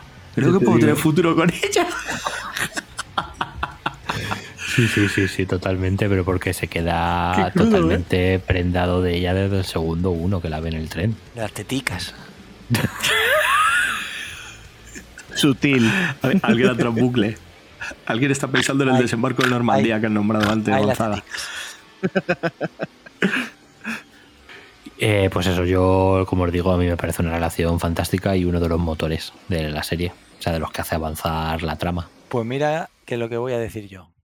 Bueno, Que a mí sí me parece un poco forzado. O sea, no. Oh, no. sí, a mí no me. Es una de las cosas que menos me, me ha gustado de. O sea, hola, vente a mi casa, te voy a enseñar el, el- el mayor deseo que tengo para a ti, desconocido, que no te conozco de nada, eh, para que te enamores de mí. Pues vale, pues te lo compro. pero tú nunca te has llevado una desconocida a su casa, Dani, una no me ha noche enseñado de su- fiesta. No me ha enseñado su. A enseñarte su sueño. y luego no. te ha dado dinero para el metro, para que te No, vuelvas. Ah, Dani, no me vengas, que tú que eres un tío de la No, noche no, no. versado en mil Normandías. no, no, no. Yo eso me ha parecido un poco forzadete, la verdad. A mí, a mí me hubiera gustado, o sea, a mí la relación me gusta, ¿vale? Pero me hubiera gustado que, que en cierto momento, eh, cuando se distancian, Davide hubiera quedado en brazo de Rebeca y hubiera acabado como el Rosario de Aurora entre los tres, tío. Buah, ya te digo. Imagínate, ¿sabes? Oh, Imagínate, no además, en la cama de ellos. Sí, sí, y no será, por- y- y- y no será porque Rebeca no lo intenta. O sea, Rebeca se pasa toda la serie, tío, tirándole ficha, que a mí me recordó cuando yo tenía 14 años y no me enteraba de nada, ¿sabes? En plan... en plan, Dios mío, la pobre muchacha aquí con sus ligueros tatuados, tío, y no le hace ni caso. Ahí. David, ahí David mal, pero me ha molado eh, porque, le- de hecho, creo que le da su punto. La posibilidad del triángulo, ¿sabes? El que ella le tire ficha, el que ella también se preocupe, porque también es un personaje, que se- Rebeca es un personaje que se preocupa luego mucho por él. Cuando a él se le empieza a ir la pinza, de hecho es en quien confía. eh, es- De hecho, le, le salva, plan, le salva la vida un par de veces, ¿eh? De hecho. Claro, o sea, le dice, oye, mira, eh, me voy a meter cromo hasta que no pueda más, se me va a pirar la pinza, eh, eres mi ancla. Porque a la otra la secuestran y no está aquí y tal. Dice, de los que quedan aquí, eh, eres mi ancla. Y si no es por ese personaje. Entonces sí que ahí hay un- una posibilidad de triángulo. Lo que pasa es que nunca llega a consumarse y me hubiera encantado solamente por la balacera. no te digo. Pero mira, ahí yo voy a decir una cosa. No, a mí no me gusta mucho eh, la actitud de Lucy en el segundo arco. de madre protectora. Mm, Ya no eso, sino de ahí cómo se queda como encerrada en casa, aislada de todos. Me parece que un personaje que durante el primer arco muestra un personaje ser muy fuerte, una actitud dura, de tía, de tía dura, coño. O sea, tú lo ves ahí todo el día con su piti y la cara de mala hostia. Y luego en el segundo arco como que la debilitan demasiado. Pero no es, pero yo creo que tiene que ver con el tema de De que cuando es se mete en- claro, en la una bañera. netrunner, Sí, es sí, una sí, netrunner sí. y no puede sí, entiendo, relacionarse claro. para que no eh, para que no le piraten y le Claro, sí entiendo por qué ocurre, pero me da la sensación de que la debilitan en exceso. O sea, intentando como mostrar el miedo que después de la experiencia de la bañera, intenta como mostrar el miedo que tiene, que le ha cogido, que yo lo entiendo, ¿vale? Tiene ahí un estrés postraumático, pero creo que al personaje le, le debilitan en exceso. Pero porque creo que hay un momento en el segundo arco, cuando pegan el salto temporal, en que creo que la trama se acelera demasiado. Sí. Yo Porque- creo que de ahí el salto, ¿eh? Yo creo que el salto de hecho está hecho a posta. Ahí te aceleran demasiado la trama, ya no solo por Davis, sino también por ella, porque te meten ahí un poco con calzador el, el de dónde viene ella y por qué ella es saltadora en este, en este rollo y tal, ¿sabes? Y te lo meten ahí como muy acelerado y por eso ella es experta y ahora se va a dedicar a proteger al otro, pero no lo habla con el otro, sino que te lo muestran a ti porque tal.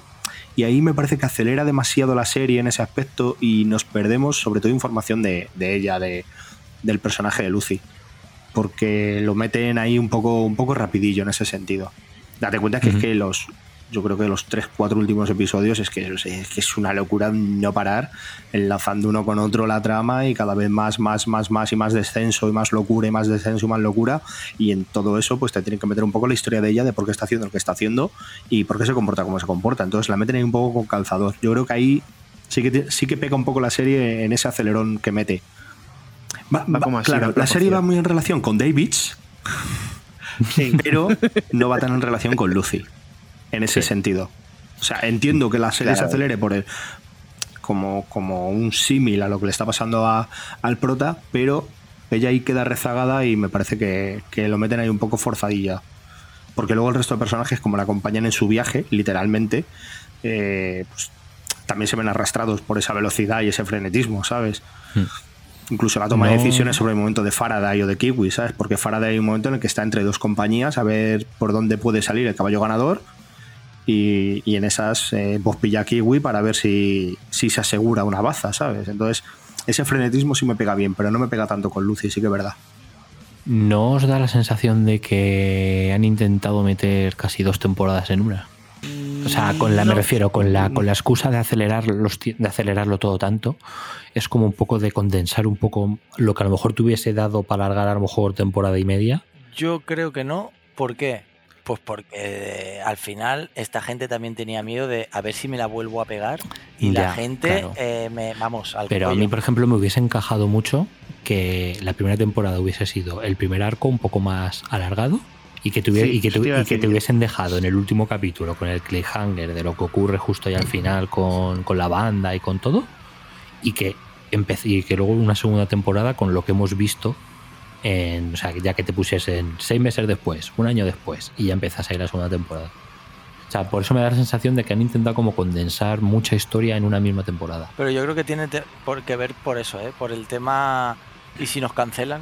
Y Ya, si... sí, no, no, puede ser, puede ser. Yo, a mí lo que me parece raro es que no hayan dividido, o sea, justo em, o sea, hemos- lo hemos comentado que hay como un parón. Sí, sí, es que muy, es muy, evidente. que no, hayan, momento. Que no hayan dividido la temporada en dos en el sentido de estrenar ahora la primera mitad ta- tal cual como está y la otra mitad pues en una semana Sí, después a- o un mes además que yo creo que es en el capítulo 6 termina el primer arco y los últimos cuatro es el segundo arco, que perfectamente podía haber hecho cinco primera parte y cinco segunda parte y a correr.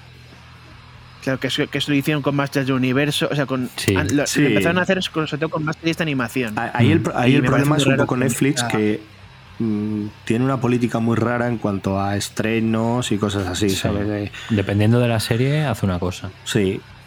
Porque lo, lo que sí. Lo que sí me parece a mí que. Porque no se ha confirmado que se vaya a hacer temporada 2 de, de, de esta serie. Pero lo que sí me pegaría es que si hicieran más temporadas contaran historias distintas. Mm, Que puede Ya. ser en plan antología cada temporada Sí, un- una historia por- Yo distinta. creo que le pega bastante. A Claro. Le pega Le eso. pega Sí, mucho, porque ser. además, ¿qué qué vas a hacer ahora? Eh, ¿Retomar solamente a Lucy? Bueno, al hilo de, de esto, ayer o antes de ayer anunció CD Projekt. Bueno, han fundado otro estudio en Estados Unidos con sede en Boston eh, para eh, retomar, entre Gracias, otros. gracias, gracias por el detalle de, de dónde está la sede. Sí, es que por me- si queremos ir a Ah, manifestarnos. es para ¿no? Parecer sí. inteligente, es para parecer culto.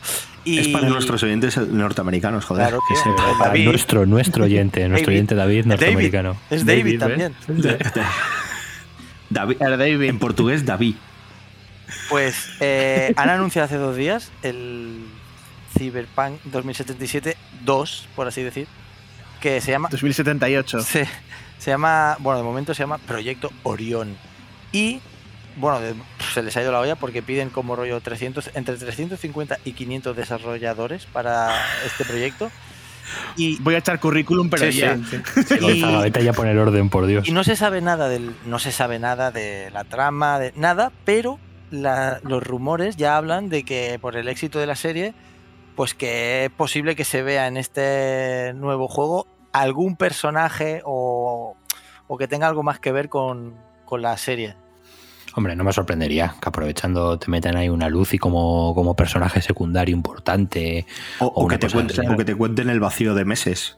Desde De que. Sí, bueno, ¿sabes? sí. O Claro. que, o que to- o que tome un tinte más, más, más, orient- más oriental, más. es como, más es más como los ocho, es como, más exagerado. es como los ocho meses post Secret Wars en Marvel.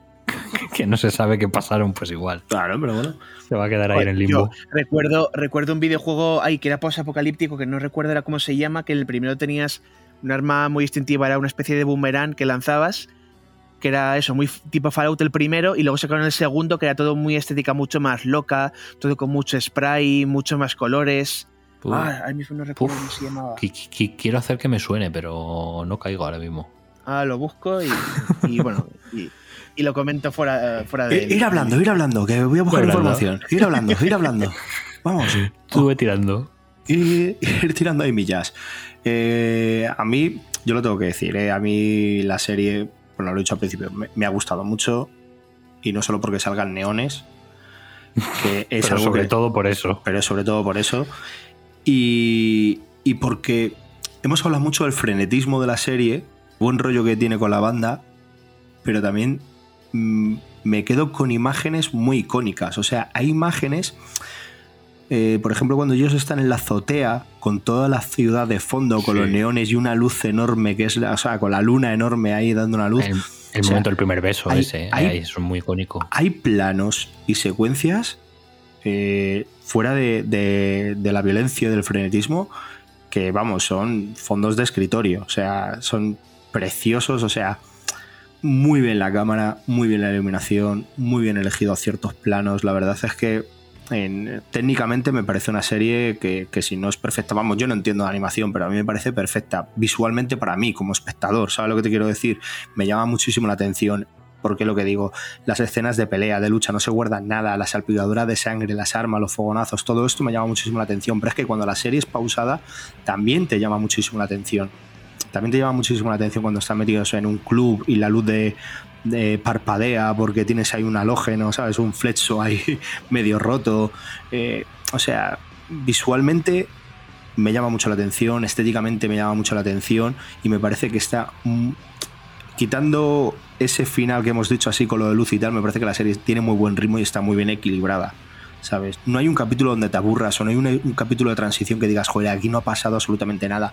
El capítulo a lo mejor más tonto que yo puedo recordar y que me reí mucho y me pareció divino fue cuando, cuando el David este, o David, o Davide, o Davis, o como se llame, le dice a Maine, mándame una misión. Y el otro, Ah, sí. déjame, tío, déjame en paz, unas misiones. Venga, mándame una misión, no sé qué.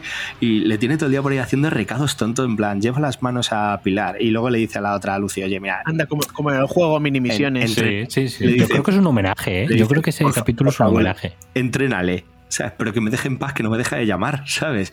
Y incluso ese capítulo que parece como el de más transición y más tonto, yo me lo pasé pipa, tío. Me pareció súper divertido ese, ese episodio, tío. Me sacó una sonrisa enorme. O sea que no, es que puedo decir que no me he aburrido con ningún episodio. Y eso es mucho decir hoy en día en una serie que siempre tiene algún episodio que dices, uff, el típico que me cuenta relleno. y flashbacks y no sé qué, buah, que- que-". Y en este no me he aburrido con ninguno. Tiene una duración Sí. cortita, tío, que no te da tiempo tampoco, ¿sabes? Y Así encima que- no, te la, encima no te la han cancelado. Bueno, pero. Bueno, calla. No toquemos madera, no toquemos Pero, madera. pero mira, esta es una serie que yo creo que iba a una temporada, que iba a ser un producto específico y que quizás por el éxito Sí, seguramente. le digan al estudio Sí, poneros con la temporada 2 y tarde. Ahora, ¿Sabes? claro, la, la cuestión es cuánto va a tardar la temporada ¿Cuánto- 2. cuánto la tardará? tenían preparada, la tenían, pe- no, hombre, yo creo que si han Claro. sido un poco listos, la tendrían más o menos planificada esperando una renovación. Claro, porque, porque es lo que decíamos, eh, lo que he dicho yo cuando he comenzado, que me parece inesperado. Entonces, a lo mejor en, en Netflix han dicho, hostia, tú que funciona muy bien. Y CD Projekt ha dicho, oye, tú que esto me lanza ventas. Y aquí hay que poner parné y aquí se saca una temporada 2. O sea, no me extrañaría que pasara eso. O sea, no me extrañaría que esta serie fuera para una temporada, pero que debido al éxito que ha tenido, eh, sobre todo por parte de, de la empresa del videojuego, diga, no, no, amigos, Ponemos olvidad, pasta. olvidaros, aquí se pone dinero. No, no, además que lo bueno es que si sigue funcionando, les da mucho juego para mucho tiempo. Y pueden hacer muchas, muchas tipos de, de temporadas, incluso se puede liar la manta a la cabeza hacerte una película de animación. o sea, Claro, sí, sí, sí, sí. Así que esa es mi. el- la materia prima es buena, desde luego, para poder avanzar por ese camino, así que a ver qué tal, qué tal les funciona. Entonces, no sé, chicos, El- ¿qué más queréis comentar? El videojuego que mencionaba antes, que conseguí acordarme yo solito cuando Tenito ha dicho Ah, frenético, sí. era el Rage. Puf. Rage. Ah, que el hostia, es verdad, es verdad, ya sé cuál dices. Que bueno, la pues, portada era una tía así muy cyberpunk igual, así como gritando. Sí, sí, Sí, sí. era muy sí, se- sí. el segundo era muy, muy era político, eso, pero con más colorinchis, mucho spray, muchos tal. Y así que imagino que en el siguiente Cyberpunk igual tiran más por armas tipo Nerf, más exageradas, como en la serie, en vez de algo más parecido a las reales. Puede ser, ¿eh? No, no lo descarto. O sea, a lo mejor intenta, a lo mejor lo que ocurre, ¿ves? Es que el juego se ve más influenciado por la serie. Y adaptan a lo mejor más cosas de- Hmm. del juego a, o sea, de la serie al juego en un futuro. sí, sí, puede ser. Pues yo creo que, que le estamos dando un buen repaso. Eh, no sé si queréis dar, por ejemplo, Dani, tus conclusiones finales. Sí, Cuéntame yo, yo un quería poquito. yo quería pregun- no, yo Dime. quería preguntaros si, os, si al final, sin spoilear, os ha resultado satisfactorio. Sí, sí. O sea, ¿os gusta como final? ¿Hubieses cambiado algo? O sea, Es que, ¿os es que yo, creo que yo creo que el final es muy cyberpunk. Hmm. O sea, A ver, muy, final- lo que sería eh, el concepto de cyberpunk. Sí. No, no me refiero sí, al sí. juego, al juego, sino al concepto. Sí, algo así como agridul- agridulce. Claro. mm, Sí. A mí, mira, por ejemplo, a mí, O sea, por viendo ejemplo, el camino de la serie es esperado Claro. al final. porque a vosotros os funciona como serie de subgénero de ciencia ficción de cyberpunk. Es, es un producto, Sí, sí, claro, sí. para mí es un producto, salvando las distancias entre que este sea un manga o el otro sea más noir, pero es, un producto fácilmente reconocible como puede ser, eh, yo que sé, Alteres Carbón, ¿sabes? La serie de, de Sí. Alteres Carbón, la primera temporada. Para mí esto es Ghost in the Shell con Claro. drogas. Sí. Pero, pero tiene todos los elementos, ¿no? Megacorporaciones, eh, drogas, eh, además las drogas que se suelen usar aquí en ciber, en, en este subgénero que suelen ser más de, de- de tema digital, ¿no? Como conectarse y vivir realidades alternativas, ¿no? Bueno, hay que ver cómo viven ciertas, ciertas cosillas, ¿sabes? No, no vamos a ahondar en el tema, ¿no? Eh, tenemos también la decadencia, tenemos el tema de las bandas, tenemos el, el tema... O sea, a mí me recordaba también mucho esto a otro producto también cyberpunk que yo jugué en mi juventud, que era un juego de rol llamado Shadowrun. ¿Sabes? Es verdad. Y- tiene, es que tiene muchísimo de Shadowrun, lo que pasa es que Shadowrun luego te mete ya la máxima que es la magia. Pero me pro- me- a mí me funciona perfectamente el final porque me funciona perfectamente dentro del, del subgénero que hace, que es, el, que es el cyberpunk, sí. Fíjate que para mí tiene esta cositas de desafío total. Sí, sí, sí. O sea, sobre, ahí lo de conectarse, sobre todo ahí lo de en- se ve sobre todo más en la, en la en el remake de hace unos años, lo de cómo se conectan a esos mundos ficticios para poder tal, Sí. no sé qué, o sea, es totalmente Sí, sí. parecido. A Ready Player One. Sí, ¿sabes? sí, sí, es- Tiene esas a los- cosillas. A los, Deus, a los Deus Ex. Claro, todo eso, sí, sí. Ahí- clásico. Ahí Sí, sí. es ese subgénero y, y tiene esa marca y para mí debe tener ciertos clichés que los cumple, esta serie los cumple. Así que, Totalmente. Como debe ser. pues poquito más. Eh, Dani, dinos un poco tus conclusiones finales, cuéntanos un poquito el... Despídete, despídete de Night City. Pues yo estoy encantadísimo de cómo ha sido el desarrollo de la serie. Eh, me parece un aire fresco que ha- le ha dado al juego y a revalorizar el que se vuelva a jugar, el que la gente quiera más. Creo que ha subido en un millón de usuarios. Más, eh, ¿Ha pasado de 3 a un millón? Sí, sí. Y, y yo todo bien con la serie. Eh, Era, era una- como Sta- era como Stadia. sí, Estaban tres conectados actualmente. Que hacen una Calla, que se va a cancelar entonces si dices eso. que hacen una temporada más. Perfecto. Que se queda en nada y tiene que ver con el videojuego. Pues perfecto también. Muy contento, muy frenético y yo ya me he pedido siete implantes para De ponerme médula. eh, un pene con neón, que eso siempre mola. Y, Puede parecer un gusilú. Y los ojos esos que... y, y ponerme unos, tres ojos ahí en el... Tres ojetes. Tres ojetes. Tres, eso te iba a decir, ya cuatro serán, ¿no? Sí, sí, sí, sí, sí.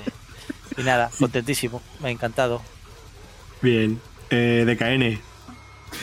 Pues hombre, yo un gusiluz entre las piernas no quiero, pero lo que sí que lo que sí que quiero es una segunda, tercera, cuarta y quinta temporada de esto. Ya sea continuando la historia esta con Lucy, con quien sea, o totalmente historias distintas. Pero yo, yo quiero más, porque me, ha, me gusta mucho y mira, ha provocado que, que vaya a volver a entrar al juego. Así que yo contento con la serie, como decimos, frenética, loca, sangrienta, lo tiene, lo tiene todo. Y nada, encantado. Que sigan, que sigan así. ¿A este nivel Netflix? Sí. ¿A este nivel? Sí. Bueno, pues yo aquí, pues como la mayoría de veces intento ser yo, soy completamente subjetivo. Ya he comentado que el estudio Gainax barra Trigger es mi estudio de animación oriental favorito, así de, que de yo cabecera. lo efectivamente, yo lo que haga esta gente, sea lo que sea, ya he comentado lo de las Ángeles Stripper con lo de Normandía. Eh, si esta gente hace un anime de Secretos del Puente Viejo, yo lo voy a ver encantadísimo. Tú y posible que nosotros. De manera. Y, eh, y si hacemos programa, pues de puta madre también. increíble. Así que, bueno, eh, estaré encantado si hacen algo más de Cyberpunk, pero yo seguiré más encantado aún con que Trigger haga lo que sea. siga, Si es siga sacando cosillas, ¿no? Bien. Efectivamente, que a esa gente no le falta trabajo. Bien, bien. Eh, pues por mi parte, yo qué os puedo decir, Eh, que no hayamos dicho ya eh, maravillosa, sangrienta, frenética, inesperada, patatín, patatán, todo lo que queráis. Me parece que es una serie que también podría recomendar y mucho. Si te gusta el anime, es 100% recomendable. Si te gusta el subgénero cyberpunk, es 100% recomendable. Si amabas o odiabas el juego, pues también te la recomendaré porque a lo mejor te reconcilias con él. O sea, es posible que ahora que lo tengo desprecintado, a lo mejor un día lo instale y todo. Entonces, Dale una eh, oportunidad, Tenito, dale una oportunidad que te va a gustar. es que, es que de momento sigo con Kratos, tío. Ahí. Ya veremos, ya veremos. Ya, ya veremos qué pasa en el futuro. Ya veremos cómo pasa en el futuro. Así que nada, yo he salido. En el futuro, ¿qué pasa? Que sale el 2. Por eso, por eso, pero. Como sigas esperando. No, no, sí, sí es solamente. O sea, y es posible que cuando la acabe le vuelva a empezar hasta que salga el 2. Y, mi- y mi vida, y mi vida ha sido un bucle en, en tierras nórdicas y escandinavas. No he mirado cómo se dice, será Daywit o algo así en, en, en escandinavo. Nórdico. en escandinavo. Algún rollo así. Y nada, me lo he pasado muy bien con la, con la serie. eh, y, y desde entonces, pues bueno, ya soñaba aquí con neones, pues imaginaos ahora. Bueno, ya. Eh, ¿Quieres Insomnes, vivir, quieres vivir en Night City? Insomnes, se aceptan regalos de neón. ¿Alguien Aunque- quiere donar un, neón a la causa? Aunque sea un insulto, aunque detrás ponga rascabombillas, me da igual, ¿sabes? Lo pondré con orgullo.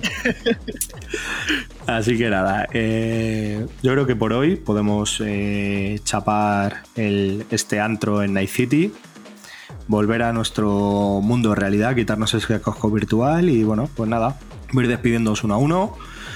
Gonzaga, Eh, siento que no te hayamos curado la ciberpsicosis y que te tengamos que dejar otra vez en, en el asylum, pero cuando quieras, invitadísimo por aquí. Espero que te lo hayas pasado bien, que lo hayas disfrutado. Y nada, despídete de nuestros insomnes.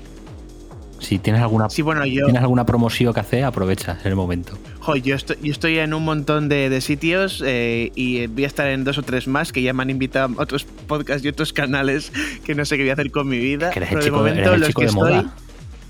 Sí, sí, Yo joder. creo que eh, Ojalá poder curar es, de que ello. es una, es Ojalá te pagásemos todos, ¿no? Los que te invitamos a los sitios. realmente no existe, Gonzaga. Es una inteligencia artificial que va Es como izquierdo. grabando podcast. En realidad ha participado en tantos podcasts que ya teníamos su voz grabada con todas estas frases, se las hemos ido metiendo.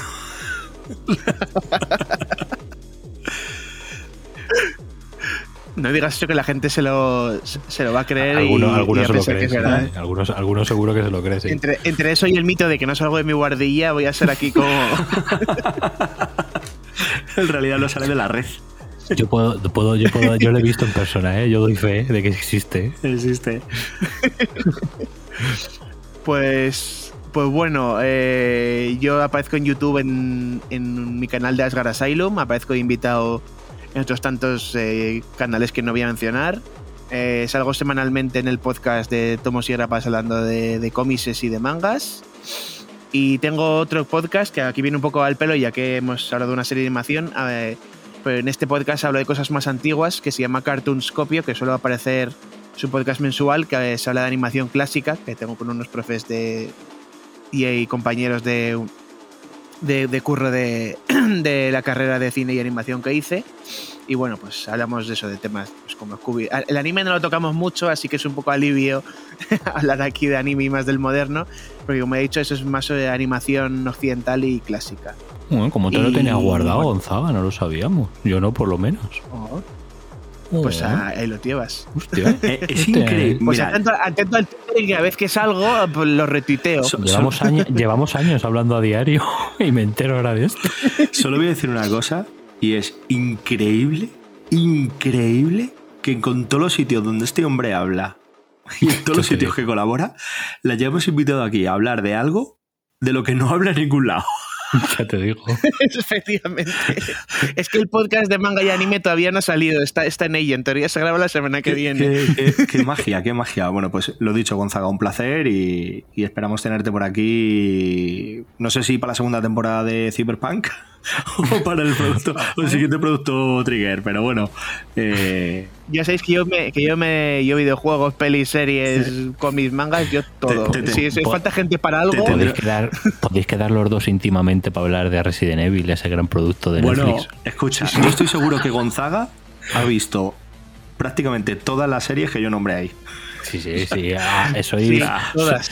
sois, todas. sois pasajeros, sois pasajeros en el mismo tren de las cancelaciones. No, no nos tientes, no nos tientes que te damos el programa de más éxito de la temporada.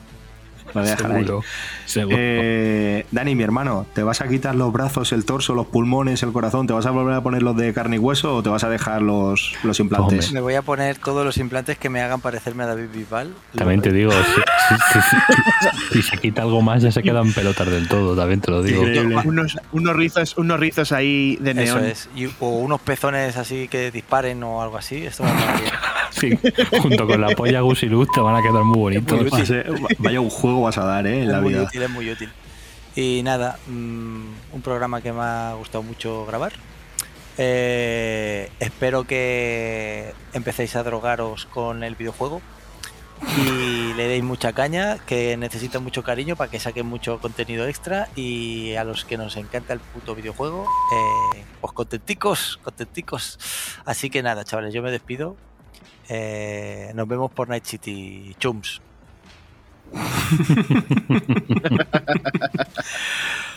Bueno, pues me voy a despedir yo porque me gusta, me gusta dejar de KN para el final. Porque el, el tío me deja la sala bien cerrada, bien despedida. Eh, Soy el puerta, hecho a todos del garito. Eso es. Eh, yo solo tengo que decir que después de este programa puedo decir que apago el micro, pero dejo los neones encendidos, porque me he llevado todos los que he podido del bar. los tengo por toda mi casa. Voy a apagar de luz lo que no está escrito. Perfecto. Pues nada, maestros, yo poco más que decir. Primero, Gonzaga, muchas gracias por haber venido. Todo un placer, ya lo sabes. Y por lo de. Vivi, perdona. Y ya seguiré trayendo a mi canal porque el tenemos pendiente con Sí. varios de vosotros. Eso es, tenemos, Individualmente ten- ahí. tenemos pendiente alguna cosilla que hacer, así que yo creo que nos vamos a estar viendo mutuamente en ambos sitios. Y poco más, Insomnes. Ha sido un placer haber estado esta noche con todos vosotros aquí para hablar de esta sorpresa que hemos encontrado en Netflix. Y nada, ya sabéis, jugar a muchos juegos, leer muchos cómics, ver muchas series, mucho cine, pero recuerda, no te duermas insomne. Chao, chao. Adiós. Bye. Davide.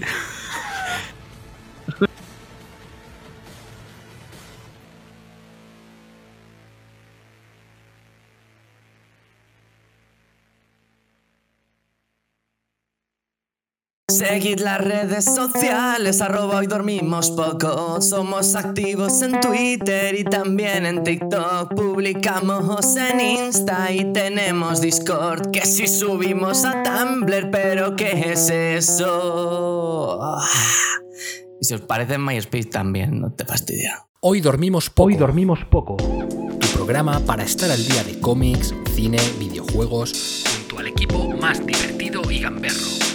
No te duermas insomne y prepárate porque hoy dormimos poco.